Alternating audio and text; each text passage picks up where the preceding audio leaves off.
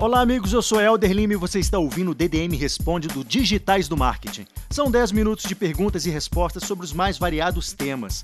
Esse é um programa que depende essencialmente da sua participação, então te convido a fazer o seguinte: clica no link abaixo desse post, envie sua dúvida sobre qualquer área do marketing digital que a gente vai responder nos próximos programas.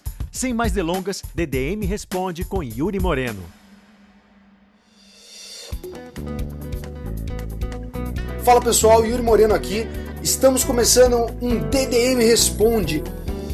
O seu Romero Albuquerque perguntou pra gente: Quando vou anunciar para mandar gente pro meu site do Facebook, eles me dão a opção de anunciar por clique ou por conversão no site. Como o Facebook sabe que um determinado usuário tem mais condições de converter do que outro? Simples, Romero. Sample size, histórico, estatística. Ele simplesmente está fazendo um prediction model, ou seja, um modelo de previsão ou seja, ele vai olhar para aquelas métricas que ele já tem, para aquelas conversões, para um monte de campanhas relacionadas e campanhas suas até, e vai tentar entender com todas as bilhões de métricas que eles têm em cima de cada usuário, quais delas têm mais relação, aonde, em que momento, para ele decidir a melhor audiência para entregar aquele anúncio um ponto muito legal de se falar quando se fala disso, que é o formato de otimização da campanha, que é o que você perguntou, que é a possibilidade de ser cobrado e o do Facebook otimizar a campanha, que são coisas separadas também, tá? Uma coisa é como você pode ser cobrado, né? Por impressão, por clique, que é o CPM e o CPC, né? E outra coisa é, é como o Facebook vai otimizar, se ele vai otimizar para impressão, se ele vai otimizar para clique ou para conversão, como você perguntou. Uma coisa que é legal fazer, é, é legal reparar, eu já tive bastante experiência com isso, é o seguinte: quando você coloca às vezes o Facebook para entregar, otimizando para conversão, e você tem uma amostra muito pequena de conversão, é difícil para ele fazer esse modelo de predefinição, esse predict algorithm. Porque ele vai olhar ele vai falar, poxa, eu tenho tanto pouca conversão que eu, eu não sei quem vai converter e quem não vai, porque eu não tenho volume estatístico para tomar uma decisão aqui. Então o que acaba acontecendo é que o Facebook dá uma pisada no freio. Ele começa a não entregar tanto aqueles anúncios, porque ele está tentando ainda descobrir quem converte, quem não converte. Então uma dica que eu dou pro pessoal é, se você tem uma conversão ainda muito baixa, uma audiência pequena, tenta começar primeiro otimizando para impressão ou clique, porque daí o Facebook, tipo, ele tá com a responsabilidade de entregar para receber as impressões, de entregar para receber os cliques. Ou seja, ele vai tentar entregar seu anúncio muito mais rápido porque ele tem uma certeza que ele vai ter o um retorno, diferente da conversão, que ele ainda fica naquela dúvida se vai converter ou não. Então, Otimizar para conversão é perfeito, claro, porque você só vai pagar por quem converteu, mas você precisa ter um sample size legal, uma estatística legal para o Facebook ficar confortável em tomar essa decisão.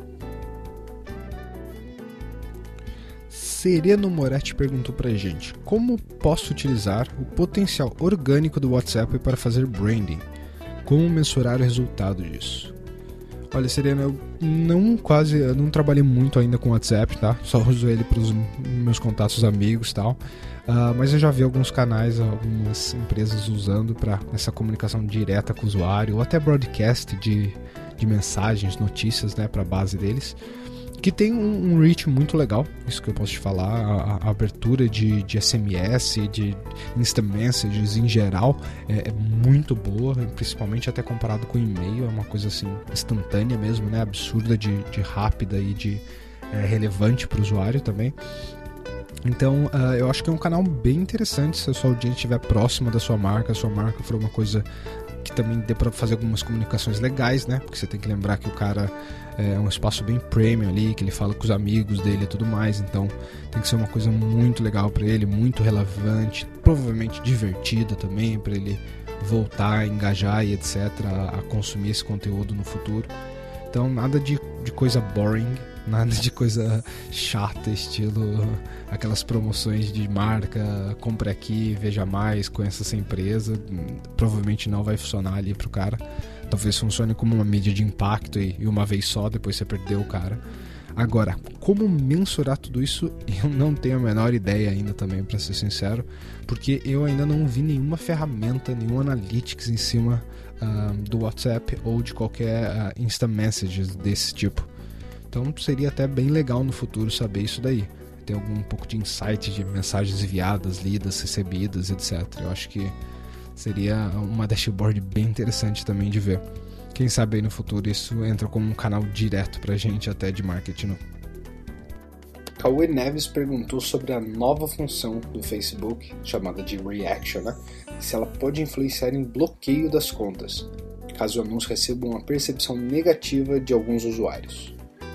Uh, Cauê, é o seguinte, eu não acho, eles não falaram nada oficial que eles vão ter alguma influência sobre o bloqueio de conta nem nada, mas o que eu posso te falar é que eu até acho que falei no, no último DDM Responde, que vi uma pergunta sobre é, a preocupação de ter a conta banida quando um anúncio é negativado, né? Quando o anúncio, aliás, não é aprovado pela equipe de, de avaliação.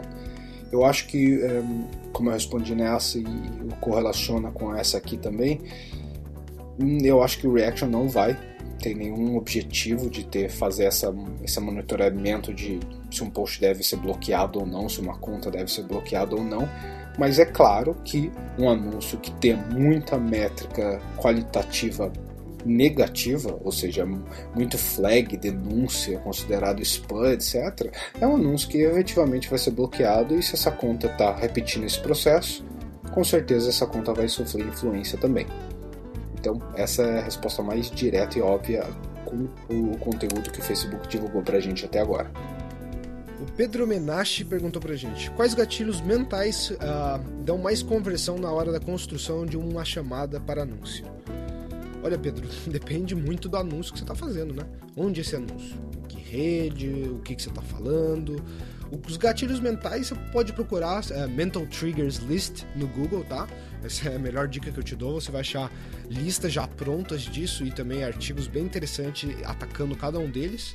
Uh, mas vai depender da, da, quantidade de, por exemplo, texto que você tem, que é o limite do. Você está fazendo um anúncio no, no AdWords ou um anúncio para Search, vai ser diferente do criativo para um anúncio para Face, que vai ter muito mais imagem, o criativo vai chamar muito mais atenção nesse caso. Então uh, vai depender de que gatilho você pode uh, utilizar naquele espaço, na sua limitação. Mas algum deles legais de falar é, por exemplo, scarcity, que é aquele de colocar o medo de falar que é tempo limitado, etc. Uma coisa usada há anos já. Uh, human behavior, que é aquela coisa do act now, faça agora, tente isso, sua vida mais fácil. Simplificar o produto é outra também. A gente converte rápido, a gente vende fácil. Uh, esses são tipos de, de, comunicações que a gente está até acostumado, a gente nem sabe às vezes que são gatilhos mentais, uh, mas funcionam bem. Também, por exemplo, o que mais? A gente pode falar storytelling ou novelty, que são dois bem famosos, que seriam é, é para textos maiores, quando você não está falando de um anúncio específico que nem eu falei de Face e Google, mas sim de um artigo, por exemplo, você pode contar uma história, você pode tentar engajar o cara naquela história, naquele loop mental, para ele continuar curioso e aí você continuar vendendo e contando cada vez mais do seu produto, também atacando pontos que ele poderia ter medo, que ele poderia estar tá inseguro em relação a converter, é, que eles chamam de traction points, né? Uh, friction points, desculpa, que são os pontos de atrito então os pontos de atrito seriam isso, tipo, ah, eu, tá muito caro, eu não sei se eu tenho um, um, um reembolso se eu não gostar do produto, ou uh, eu não sei se, se esse produto é para mim. Esses seriam alguns pontos que você poderia adereçar também, são, querendo ou não, um pouco de gatilhos mentais. Mas eu recomendo ainda você fazer uma pesquisa extensa, porque se for falar todos eles, é mais fácil a gente puxar a lista aqui e começar a ler também do que uh, explicar cada um deles também é, é, é, bem difícil. Então dá um pulo no Google lá, dá uma lida na lista, a gente já deixa aqui no post para você também essa lista pronta para você já ir pesquisar alguns dos gatilhos mentais mais famosos, pelo menos. É isso aí, pessoal. Esse foi mais um DDM Responde. Eu espero que vocês tenham gostado e que as dúvidas das outras pessoas possam ter servido para você para solucionar a sua dúvida, o seu questionamento. Se não, você pode ir para nosso URL responde.digitaisdomarket.com.br, tá? É um subdomínio responde.digitaisdomarket.com.br e lá você vai ter o campo para fazer a sua pergunta. Faça a sua pergunta, participe do podcast e quem sabe você não tenha a sua pergunta respondida já no nosso próximo episódio.